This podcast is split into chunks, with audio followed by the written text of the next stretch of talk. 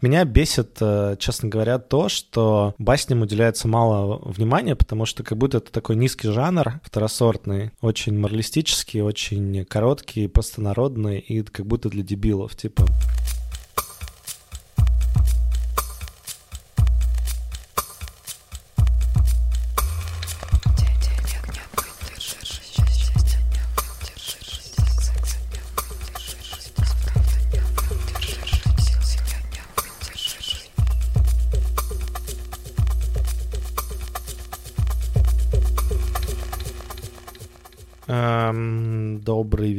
Я диспетчер. С вами подкаст «Но вы держитесь», а также его бессменные ведущие Света Шедина и Алексей Иванов. Здравствуйте. Мне почему-то хочется сказать «здрасте». Или «дратути». Здравствуйте, да. Слушай, Свет, мы с тобой давно не встречались в формате двое из ларца, потому что с нами почти всегда Алена. И мне кажется, мы можем использовать это прекрасное время э, друг с другом до следующего выпуска с Аленой, который непременно скоро будет, чтобы какие-то штуки пообсуждать и поразговаривать о тех вещах, которые нас с тобой вдвоем бесят или, а может быть, просто так навеяны э, временем, и заодно поделиться какими-то новостями, которые у тебя у меня есть. Давай. Что, почему бы и нет? Формат э, смолтока на кухне. Как тебе, Лёш, переехать из Америки в Европу было? Слушай, это удивительно интересно. Во-первых, э, это было совместное решение, то есть не один его принимал. Мы с э, тогда э, подругой, сейчас женой думали о том, как бы как бы нам, короче, сесть кое-куда и съесть кое-что. Отчасти это было про таймзоны, отчасти про то, что культура Америки, она довольно специфичная, и от нее немножко устаешь на горизонте, там, когда ты живешь там 6, 7, 8 лет. И так получилось, просто что мы что-то подумали, где, где бы нам было хорошо и по работе, и по таймзонам, и по каким другим вещам. Оказалось, что это в основном европейские таймзоны. Вот мы, значит, посовещались, подумали на эту тему и решили съездить в несколько мест в Европе. Нас привлекли Барс... Э, не Барселона, сори, Лиссабон, э, где я, кстати, был на прошлой неделе на веб-саммите, и привлек Берлин и привлек Амстердам. И вот мы, значит, поисследовали и поняли, что Амстердам — это наше все. Очень классный удобный для жизни город. Население все говорит по-английски, очень много э, специалистов зарубежных. То есть в целом такое ощущение, что ты постоянно в кругу экспатов находишься, и очень, ну, оно такое какое-то, не, что ли, окружение, и очень низкий уровень тревоги. То есть вот в Америке, я не знаю, как у тебя, но я вот сужу по своему кругу, там постоянно все на каком-то тревожном нервике, все куда-то рвутся, бегут, э, что-то надо срочно зарешать, все очень э, как-то не предрасполагает тебя к э, спокойности в жизни. Вот все эти идеи про slow life и slow food и все такое, мне кажется, они рождаются у людей, которые вот это вот всего задолбались делать и такие, все, у меня хватит чуть-чуть денег есть накопленных, и я себе позволю slow life. Mm-hmm. Но потом деньги, например, кончаются, они такие, упс, не могу больше slow life э, позволить себе опять херачу honestly, ну, честно говоря, да, это слишком много, мне кажется, в Штатах какого-то, каких-то экстремальных состояний, то есть либо ты на коне и в дамках, и у тебя много денег, либо ты вот в этом каком-то постоянном беге, забеге, не очень здоровом. И я, кстати, это сейчас увидел еще как э, кофаундер стартапа про ментальное здоровье. У нас очень много клиентов приходят с, с Америки, и видно, прям видно, что их запросы, они вокруг в основном постоянного какого-то стресса, постоянной тревоги. Mm-hmm. Ну да, да, вокруг этого. В этом плане, мне кажется, как-то многие европейские страны начали что-то с этим делать на уровне государства и как-то управлять этими процессами. То есть не то, что этого совсем нет, скажем так, есть другие механизмы, которые людей как-то поддерживают в норме. Да. Вот. Блин, ну я тебя поздравляю и со сменой семейного положения. Я заметила, что очень многие люди как-то в преддверии ядерного апокалипсиса решили быть ближе и как-то к более традиционным ценностям заводят детей, мужей, жен и вообще расширяют свою семью как-то. Ну, я детей не завел. Ты как на апокалипсис прореагировала? Я реагирую, ну, для меня уже это как замужем я 7 лет, и я реагирую заведением детей. Понятно. То есть ты, раз... ты выбрал стратегию размножаться? Я, я, я выбираю размножение. Да, я понял.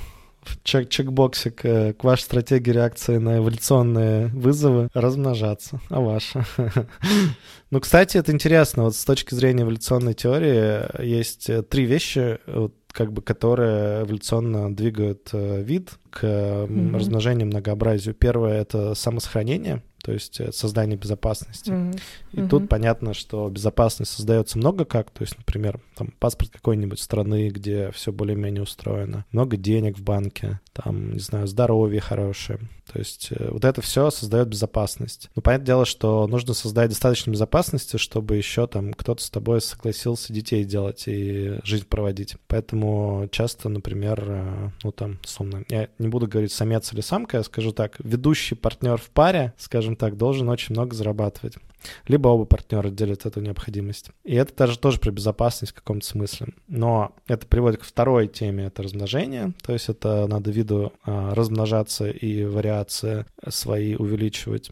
Угу. Ну и третья тема, она скорее называется такое социальное обеспечение, то есть это сделать так, чтобы социум тебя тоже поддерживал в, твоем, в твоей эволюции, то есть сделать так, чтобы тебя не сливали из тусовок, из каких-то комьюнити и так далее. В этом плане коммуникационные навыки очень важны, мне кажется. Поэтому Алексей Иванов и Света Шейдин. Как ты таким удивительным образом просто подвел опять к теме чего? Аутентичного общения. Конечно же, аутентичная коммуникация через эволюционный подход.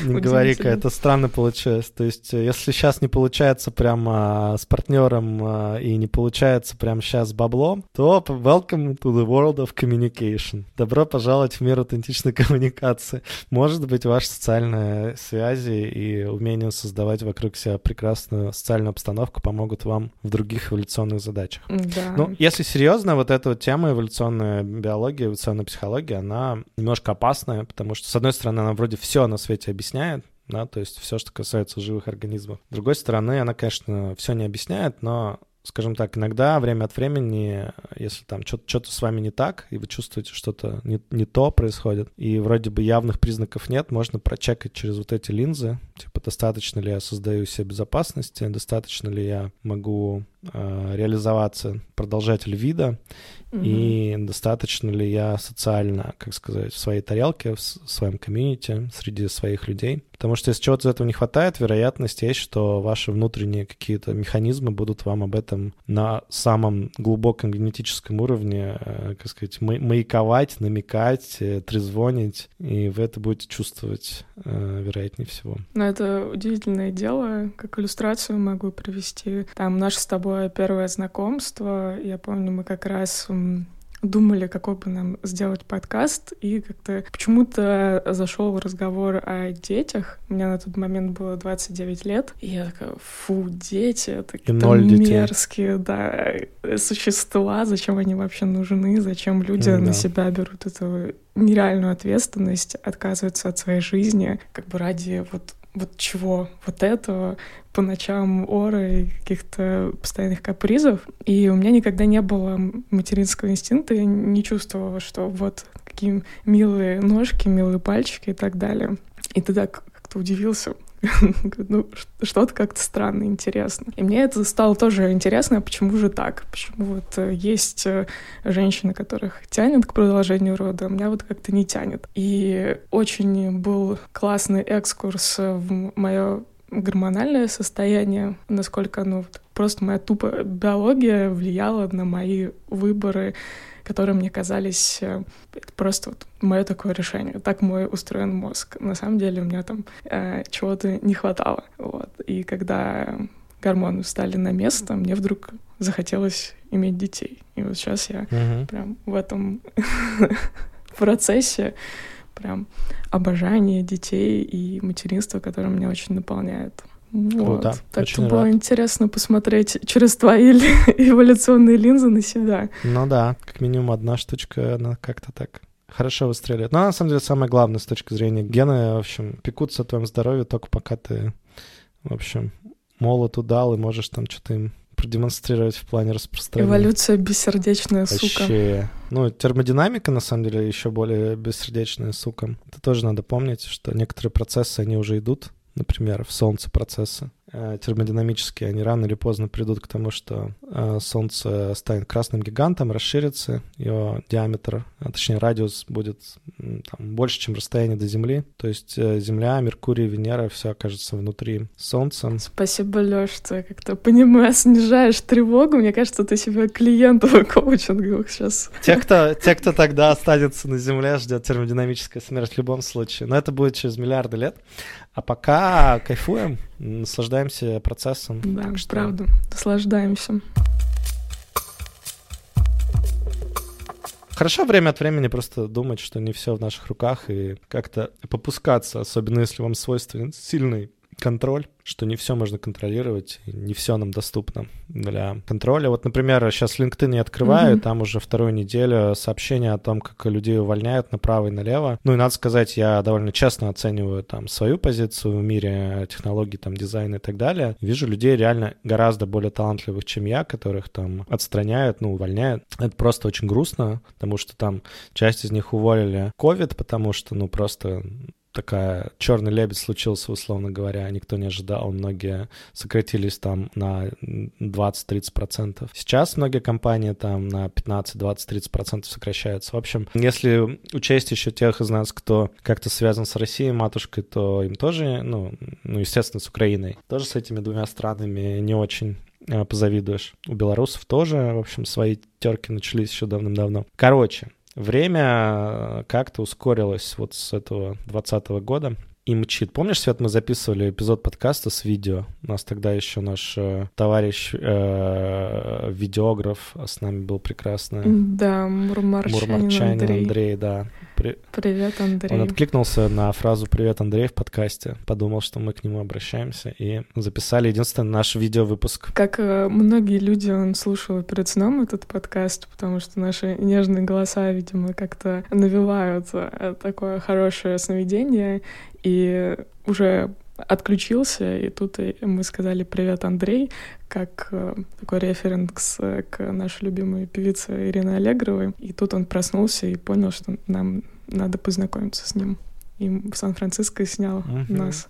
Да, это было за пять дней до полной пандемии в Сан-Франциско. Мы такие ходили веселенькие, э, смеялись над людьми, Кстати, которые носят маски.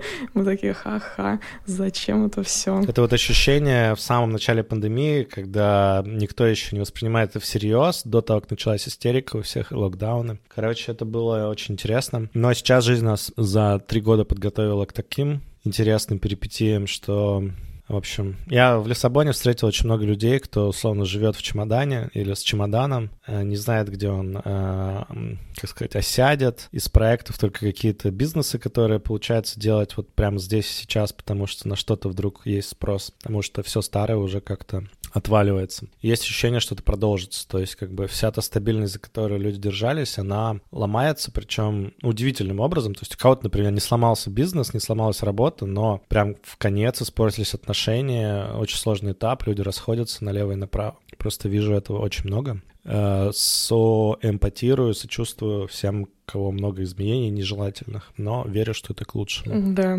это правда какой-то новый уровень адаптации. Такой мне мама в детстве говорила, что... Все к лучшему, Лешенька. Не, не, не так. Она интересно... Она говорила примерно то же самое, но по-другому. Она говорила, что э, Бог, когда дает испытания, он их дает так, чтобы ты их мог преодолеть. То есть э, mm. не значит, что ты их преодолеешь, но типа Бог, он такой, что он дает тебе такое, что ты можешь пережить. Потому что если ты не можешь пережить, то он тебя просто грохнет. Это как бы, видимо, логика Бога э, с, с, с точки зрения моей мамы. У меня много вопросов после этого было к к, к тому... К Богу и к маме. Ну, даже... Не, мама просто у меня математик, она преподавала логику, информатику, она ну, mm-hmm. не, не то чтобы был, была сильно верующим человеком, но вот как-то религия в ее э, жизни, видимо, как-то присутствовала э, вот в таких, например, фразах про то, что на Бога надейся, но сам не плашай, давай. Мудрая женщина пятерочку. Заставляла да, думать да. с молодых Ну, мама учитель — это отдельная тема. Я, наверное, когда-нибудь, когда у нас будет эпизод для того, чтобы поплакаться на родителей. Э, в честь дня учителя сделаем. Да. Но на самом деле я не жалуюсь, я не жалуюсь на родителей. Дело в том, что я очень много денег уже заплатил психотерапевтам. И у меня просто уже нету даже ничего такого, что я, на что я бы жаловался. То меня... можно бесплатно рассказать в подкасте. У меня практически все заменилось на какую-то либо нейтральность, либо благодарность. Это, наверное, можно спасибо сказать Свете, моей психотерапине, э, за то, что оно постепенно Это все... не я, если что. Да. Я не психотерапию, да, У меня другая психотерапия из Израиля по имени Света. Света, спасибо, если ты это слушаешь подкаст. Света, шалом. Шалом, да. Меня бесит, э, честно говоря, то, что басням уделяется мало внимания, потому что как будто это такой низкий жанр, второсортный, очень моралистический, очень короткий, простонародный и как будто для дебилов. Типа, ты так не делай, делай вот так. И поэтому их как будто часто, ну, там, приберегают для третьего класса школы, и дальше никто никогда не вспоминает про басни, потому что, типа, какого фига. А между тем у них большая, богатая, длинная история, и, в общем, меня бесит то, что сказки, легенды и мифы мы разбираем, а басни что не разбираем. Ты вообще в последнее время как-то заинтересовался баснями. Мы тут все время мифы и сказки, легенды обсуждали. А есть более такой прямолинейный жанр, который мы не как-то раскрыли. Да, согласен. Ну, давайте сперва поговорим про то, что мы делаем, да, вообще в общих красках. Мы берем некоторую концепцию фольклора, как чего-то, что люди передают из уст уста, для этого чего-то есть хорошее слово мем. Мем — это, ну как вот, если представить, что гены передают себя путем размножения, дальше и дальше, то мемы передают себя как бы воздушно-капельным путем, то есть через э, устное творчество, письменное творчество и так mm, далее. Такая единица информации. Да, через телеграмчик мемы, там, через книжки, через э, видосики. Короче, это какая информация, которая тоже хочет задержаться на планете Земля почему-то. И можно, ну вот как вот э, есть теория там натурального отбора, да, натуральной селекции, этот естественный отбор. Естественно, ага то можно также сказать, что а, выживание мемов во многом влияет то, насколько они полезны сквозь века, скажем так, да, то есть, например, вот там, если вспомнить, когда сидел там под деревом Будда, это было там две с половиной тысячи лет назад, Будда Гаутама. С тех пор было много разных Будд еще, кстати, FYI, да, вот тот толстый Будда, который улыбающийся, это не, не тот же Будда, который придумал буддизм, условно. Но с тех пор эта идея настолько, видимо, людей как-то трогала, да, условно, как не поехать кукухой, как там э, быть в каком-то равновесии сознания, то этот мем э, оставался, там где-то он в религию превратился, где-то остался абсолютно таким, такой практикой, да, типа как вот йога. Э, йога тоже такая же практика. И вот все эти сказки, легенды, которые мы здесь рассказываем, мы в основном берем с прицелом на то, что их им много лет, да, то есть, по-моему, самая молодая такая сказка была Питер Пен, который там сто лет а все остальные, это, условно, там, Гомер, который жил там, а, условно, 22 века назад или 23, э, ну и прочие такие товарищи. Так вот, Среди этих жанров есть жанры, которые, условно, там либо трагедия, либо комедия, они же все писались во многом либо как стихи, либо для театра. А есть такая тема, как басни. Басни считаются ну, не то чтобы прям самым классным жанром, а, и причина этому, что это как бы наставление. Это какой-то рассказ, он обычно короткий, в нем сразу же заложен моральный вывод, в нем, скорее всего, используются не люди, а там какие-нибудь животные или что-нибудь такое, потому что, ну, как бы, чтобы до нас доходило а, чуть более витиевато. Но в целом он не то чтобы, а, скажем так, сложно сочинен. Это там не Илиада, Одиссея, которую можно там разгадывать, кто там что имел в виду. Или когда мы там про Афину говорили, там, условно пытались разобрать, как она с другими женщинами взаимодействует по жизни, там как-то все сложно у нее, почему-то мужики, пожалуйста, а женщины... Да, столько нюансов. При этом она, хотя все время с мужиками тусуется, при этом богиня-девственница, которую все время изображают одетой, то есть как бы, как будто в ней нет женственности. И вот ты, значит, начинаешь по этим легендам и мифам пытаться осознать, а что же в этом ценного можно, как сказать, вытащить. И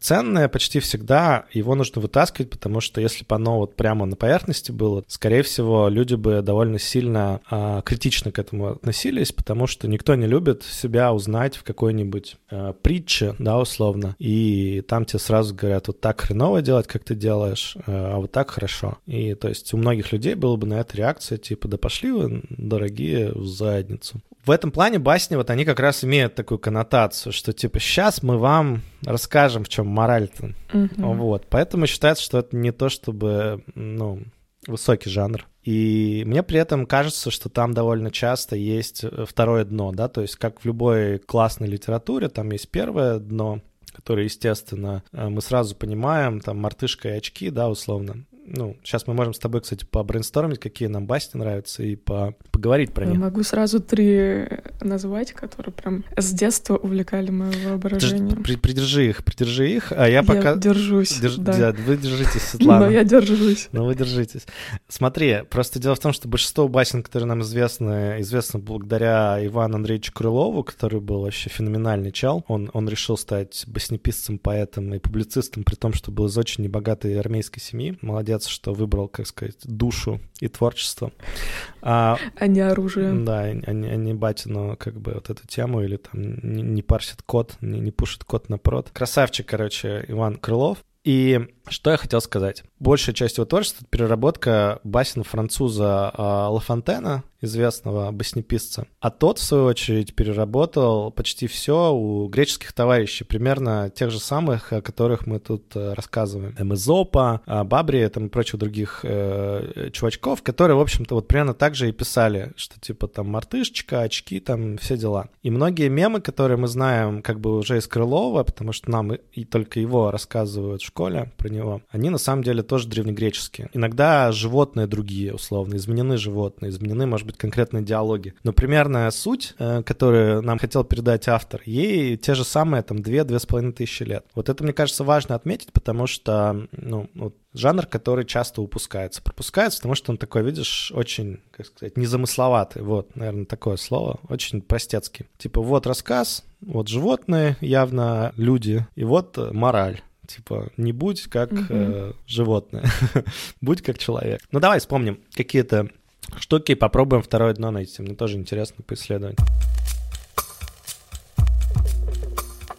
Но мне больше всего всегда увлекало, не то чтобы мне нравилось, но вот увлекало и раздражало, наверное, басня «Стрекоза и муравей». Ну-ка. Потому что я себя очень сильно ассоциировала со стрекозой, которая все пела это дело «Так иди же попляши», потом ей говорили за это. И мне казалось, что это так несправедливо, потому что красота, искусство, подкасты и книги — это тоже очень важно. Но в это время, пока ты делаешь вот это все искусство, то ну, ты сено, наверное, не закладываешь на зиму, зерно там не мелешь и так далее. Ну да. И, и вот мой внутренний муравей, он всегда был такой какой-то недоразвитый, и мне казалось, что я всегда вот останусь как бы ни с чем, если буду заниматься дальше вот этим всем чем-то красивым, что мне так нравится. Потому что общество как бы это не одобряет, это как бы не ведет э, к насыщению твоему. Наверное, до сих пор мне это как-то да. раздражает очень. Ну, я тебя прекрасно понимаю, потому что, по сути, как бы первый слой как раз в том, что стрекоза — это условно человек, который там пляшет и занимается всякими легкими такими жанрами творческими, там, может быть, поэзию сочиняет, может быть, там просто летает, кружит, вертится, йогой там занимается, красивые фотки в Инстаграме оставляет и так далее. С другой стороны, ну, то есть я думаю, что каждый может в себе чуть-чуть стрекозы найти, а кто-то и вообще в целом, да. С другой стороны, очень понятно, что здесь э,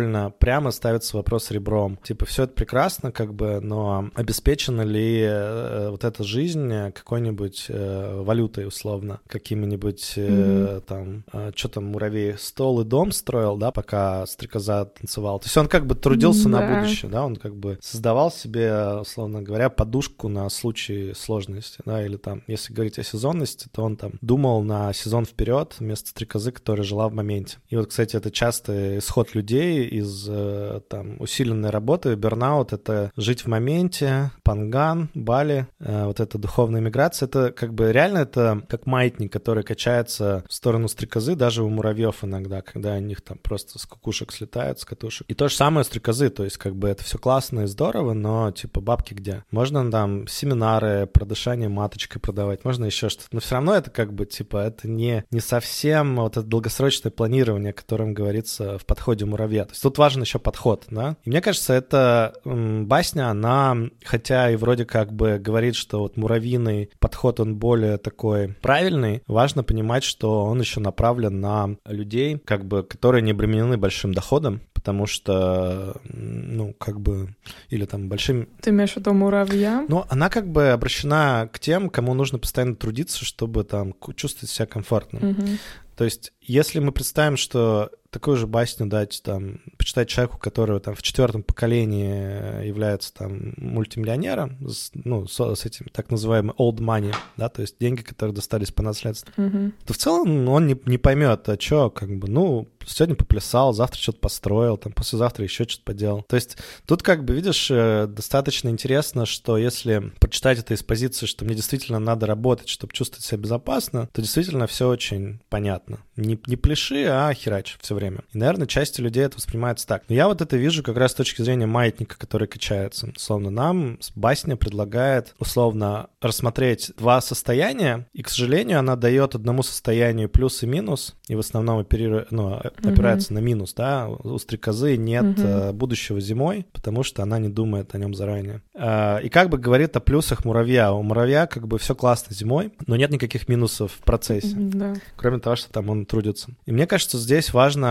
э, как сказать, ну вот если воспринимать эту басню как настоящее какое-то творчество, то нужно уж хорошенько подумать, а при каких условиях, условно, муравью так же легко и весело, как э, стрекозе, и при каких условиях стрекозе комфортно э, зимой. И тогда начинается реальная как бы какая-то логическая работа, да, то есть тогда ты начинаешь понимать, ага, типа, если я буду все время танцевать, но не, поз- ну, не позабочусь о там, том, чтобы у меня был какой-нибудь там дом, доход и так далее, то меня ждут холодные, голодные времена. Ну, там, например, можно пойти жениться на каком-нибудь обеспеченном человеке или там э, выбрать себе страну проживания Норвегии, где там тебе доплачивают э, за то, что просто в стране есть деньги. За танцы.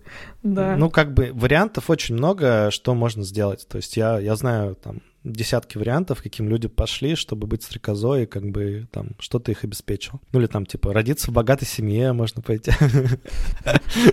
Много решений, которые ты можешь принять. Anyway, а можно подумать еще про муравья, что как бы это все классно, что он строит, но типа хороша ли такая обеспеченная жизнь в долгую? То есть ему вообще кайфово от этого или нет? И такое ощущение, что какой-то нужно найти для себя правильный баланс, где для тебя условно там 80-20% или там 50-50 или там 35-65. Короче, какую-то свою э, найти э, штуку, которая тебя держит на плаву, и в материальном плане, и в духовном, да, если так вот грубо сделать это разделение. И то же самое можно увидеть такую же дихотомию между там эмоциями и рациональностью. Можно всю жизнь принимать только рациональные решения и обнаружить, что с тобой никто не дружит, потому что ты там супер скучный и постоянно там все воспринимаешь очень логично и прагматично. Типа, а где мои друганы, с которыми, типа, весело проводить время? Ну, никто не хочет с тобой проводить время, потому что ты все время как муравей себя ведешь, и в этом тоже есть минусы. Ну вот, э, видишь, э, я думаю, что если так продолжать эту басню, то она должна следующая быть, что после этого муравей со стрекозой пошли подумать, каждый нашел какие-то плюсы друг в друге и перенял их. И дальше они, как сказать, стали чуть более сбалансированы каждый. Вот. Фонтен переписал Изопа, Крылов переписал Фонтена, а Алексей Иванов должен переписать Крылова, мне кажется. Ну, серьезно, мне кажется, что басни были балансом. Чтобы найти второе дно, мне кажется, нужно смотреть, чего нет в басне. То есть в них есть очень понятная односторонняя позиция, но чтобы из- извлечь из басни какой-то вот прям большой какой-то вкусный куш, так сказать, выиграть. Мне кажется, нужно немножко достроить. Знаешь, как вот картинка, на которой нужно немножко достроить это а, поле для того, чтобы полностью можно было уместить всю картину. Да. Вот, поэтому, ну, «Стрекоза и муравей», наверное, тоже у меня Мгм. в топе, потому что это одна из таких вот басен, где нас учат работать с полярностью. К сожалению, сама басня учит работать нас в одну сторону только. А вот истории, которые мне интересны, они почти всегда вот они про то, как а, эту полярность держать, да, знаешь, как вот некоторые люди, они могут с Мгм. парадоксом жить, и окей, как бы это окей. И они действуют, принимают решения какие-то, которые нам непонятны, потому что мы не можем с парадоксом жить. И тем не менее, это, мне кажется, отличный скилл. Ну, сохраняет э, какую-то часть психики на какое-то время точно. Да. Да, а почему тебя как-то стрекоза и муравей тебя э, цепляло в детстве? Слушай, ну тоже, мне кажется, довольно несправедливо односторонне, провел- э, как сказать, поступило Мгм. общество, да, в лице муравья с э, стрекозой. То есть, и, и понятное дело, что деятели искусств не всегда обременены большим количеством денег, но, с другой стороны, я много видел кейсов, когда люди соединяют в себе эти вещи. Если бы басня, например, как-то пыталась это сбалансировать, я бы думаю, что у меня она была более близка. А так она вот прям реально звучит как «делай так, не делай вот так». Мгм. Это основная претензия к басням, что они довольно, так сказать, у меня есть мнение, и я его сейчас озвучу. И вот, короче, да. конкретное мнение тебя озвучивают. Да, меня еще очень всегда раздражало отсутствие милосердия и такая насмешка, что вот кто-то сделал не так, как ты, и ты такой смеешься и говоришь, ну иди же попляши, вместо того, чтобы какую-то помощь, угу. может быть, оказать человеку, который, ну вот, не такой, как ты. Да. А что еще ты помнишь? Еще, конечно же, ворона и лисица. О, да, тоже вот классно. Вороне бог где-то бог послал кусочек сыру, и она, значит, его ест. И тут приходит лисица и говорит, голубушка, как хороша, ла-ла-ла. И здесь, ну, и мы помним, что ворона такая начинает э, таять от слов лисицы, роняет сыр, а лисица этот сыр подбирает, ест и убегает. И как будто тут тоже есть хороший э, человек, это mm-hmm. вот ворона, но такой немножко э, к лести нетолерантный, и лисица, mm-hmm. нерезистентный, точнее. И лисица, который вот плохой человек. Но мне казалось тоже все время как-то не очень справедливо, потому что у лисицы вот такой способ э, как-то взаимодействия с миром. Да, она хищница, это в ее природе. И есть... Э, Скажи, могла ведь съесть эту, э, как-то эту ворону вообще совсем сыром? Могла вообще ворону съесть, она всего лишь э, даже бескровно взяла этот сыр. Да, это можно, знаешь, это...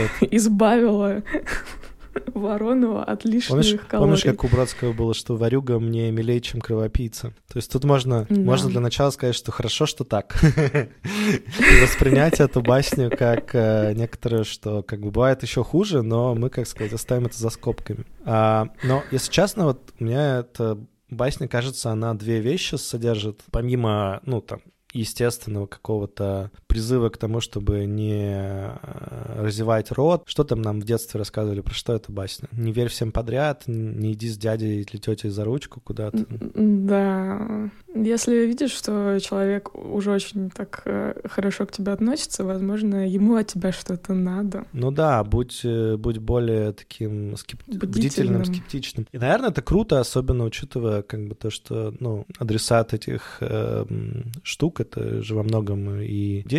Простой язык такой очень для простого народа. Но, видишь, если вспомнить, что функция фольклора — это приносить какую-то мудроту, то тут, конечно, мудрота есть. Если к тебе кто-то явно льстится, подкатывает, и что-то что как-то очень хорошо к тебе относится, типа, подумай лишний раз, может быть, э, тут есть э, что-то, ну, коварное такое что-то замышляет. Если честно, я вот в коучинге много работаю с очень крутыми людьми, часто они сами не осознают, когда они начинают условно включать вот этот режим а, чарующего ангельского голоска. Лисица. Да, то есть они, они mm-hmm. могут сами не осознавать свою лисицу э, внутреннюю. Но поскольку лисица, как они обладает коммуникационными навыками, в отличие от вороны, причем довольно неплохо, видишь, у нее получается в итоге да. как бы заполучить то, что ей нужно. То есть это сказка во многом еще о том, что хоть ворона там условно поступила как растяпа и простушка, лисица показала, что наличие коммуникационных скиллов и умение, как сказать, говорить то, что собеседник хочет услышать, это очень важно для взрослой жизни. А еще для взрослой жизни очень важно не верить э, подряд во все сказки. То есть, смотри, что делает лисица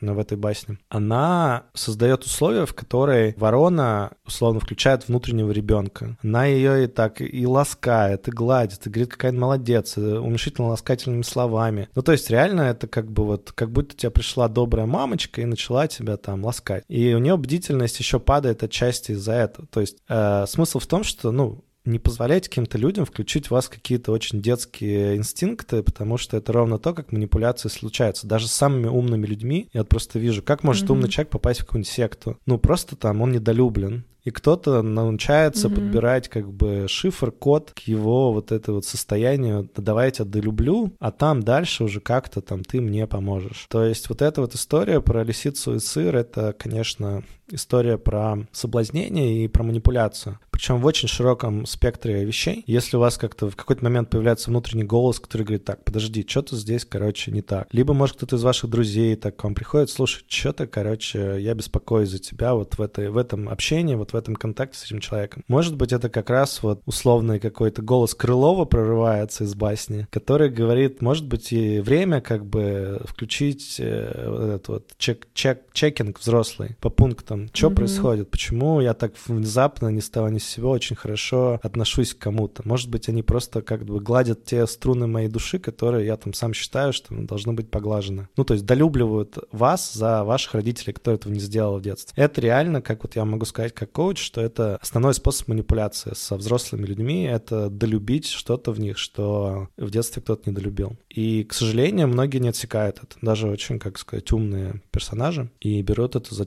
за ну, за чистую монету. Э, можно вспомнить про Буратино еще вот эту вот тему. Но это не басня, но как бы там же тоже, по сути, mm-hmm. вот э, тот же самый кусочек обыгрывается. Что Буратино шел все шоу, у него было какое-то количество денег, но он не собирался их никуда закапывать. Но тут как бы к нему подошли, там начали рассказывать сказки, приводить аргументы, объяснять, как жизнь улучшится. И в итоге, ну как, он оказался подвешенным там на дереве, да, по-моему а деньги все исчезли с поля чудес. Да, получил свой сектор приз на барабане. Ну да, ну и, наверное, последний взрослый урок, типа, хеджируйте риски, не, не, не надо весь сыр э, держать в одном месте. Особенно в Арту, Это... да, потому что место ненадежное. Да, ну, ну как бы получается, что вот у вороны был сыр, это было все, что у нее есть, и она решила это все вложить в одно как бы место, а могла бы распределить по там, не знаю, каким-нибудь веточкам, дуплышкам, каким-нибудь еще местам, и не так было бы болезненно расставаться с куском сыра, который выпал. Ну, то есть у тебя выпал, прям десятая часть, ну все,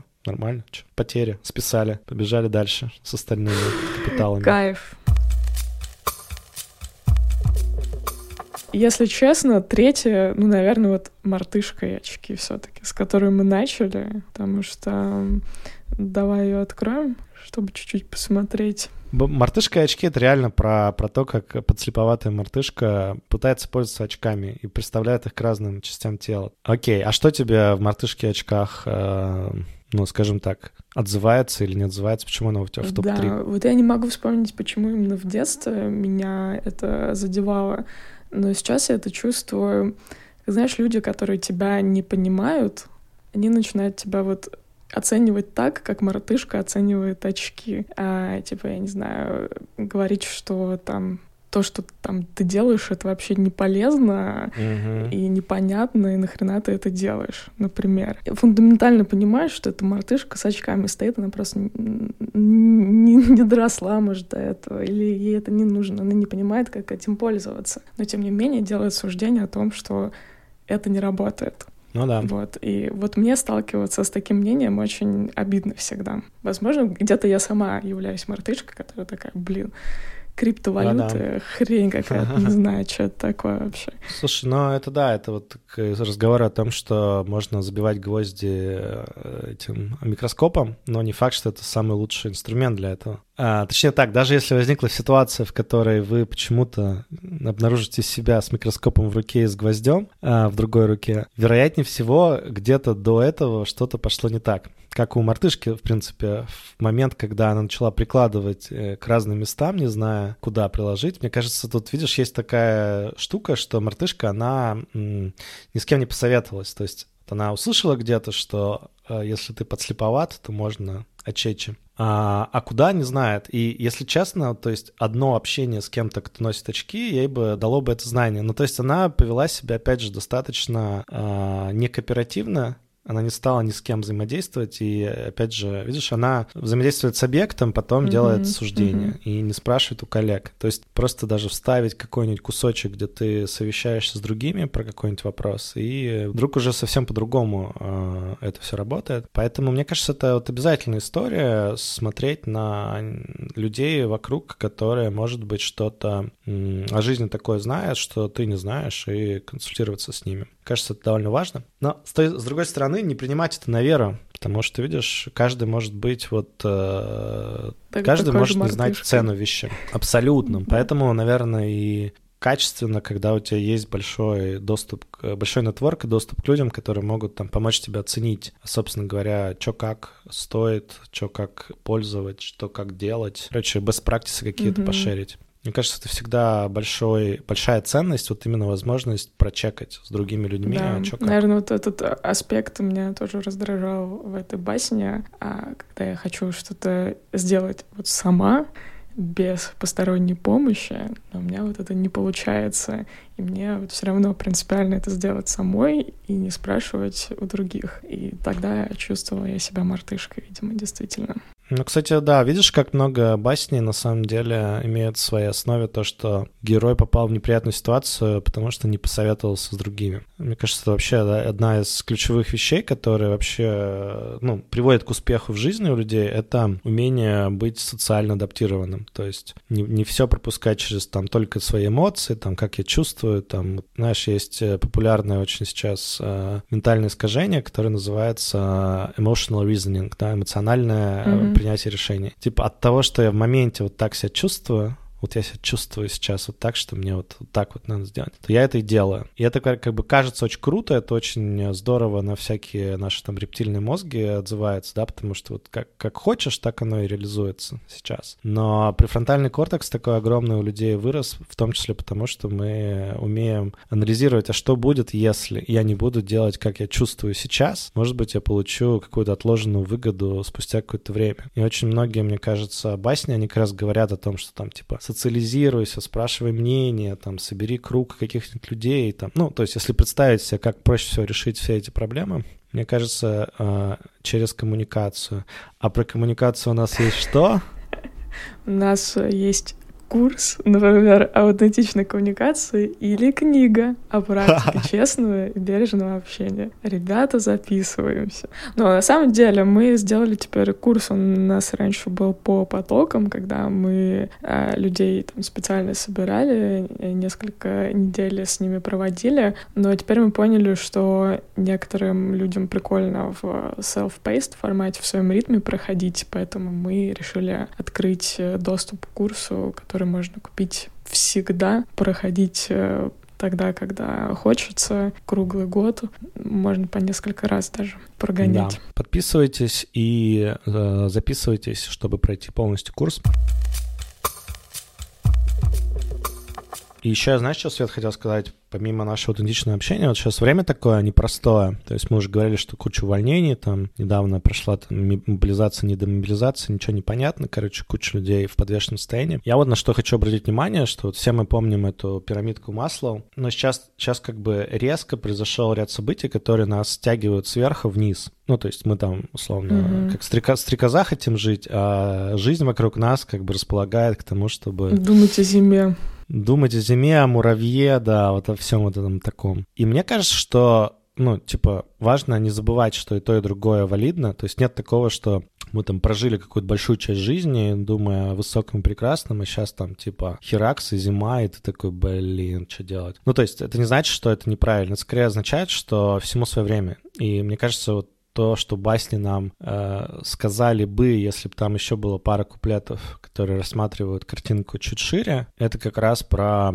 контекст э, ситуации. Мне кажется, сейчас очень важно, например, если там сильно много проводили наверху пирамидки масла время и там занимались разными практиками, саморазвитием и так далее, сейчас самое время тестировать, а, собственно, что в сухом остатке. А если нужно там фигачить и как-то выживать, то... Mm-hmm что я могу лучшего из этого всего взять, чтобы сейчас на короткой дистанции что-то там построить, а потом на более длинной дистанции уже можно будет ходить обратно в свои любимые там верхние уровни пирамиды. Да. Время такое, оно диктует во многом как бы течение жизни, и я думаю, что важно не сплыть по течению против, в общем, не важно. Но как бы важно понимать, что красота в плывущем.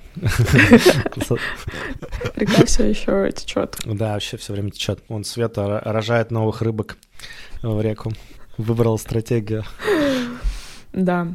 Хотел бы э, сказать еще одну вещь. Мы в этом году э, с еще тремя фасилитаторами стартуем новый поток программы развития «Соль». Она специально сделана для предпринимателей и лидеров подвижных структур.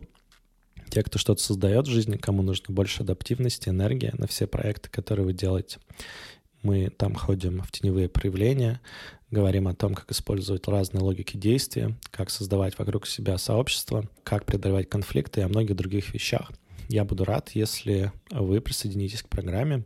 Подробнее о ней можно узнать по ссылке в описании, либо с помощью адреса whatsalt.is. Еще раз, whatsalt.is. Ждем вас, до скорых встреч. Ну что ж, присылайте свои бесики, ребята, и скоро услышимся в наших сказочных эпизодах. До скорого. До скорого. С вами были Света Шедина и Алексей Иванов. Держитесь, Держитесь там. Пока-пока. Держитесь,